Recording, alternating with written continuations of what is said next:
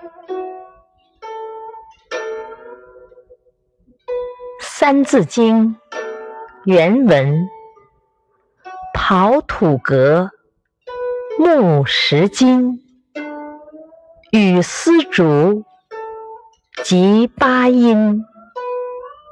译文：我国古代人把制造乐器的材料分为八种，即刨瓜、粘土、皮革。木块、石头、金属、丝线与竹子，称为八音。点评：音乐可陶冶人的情操。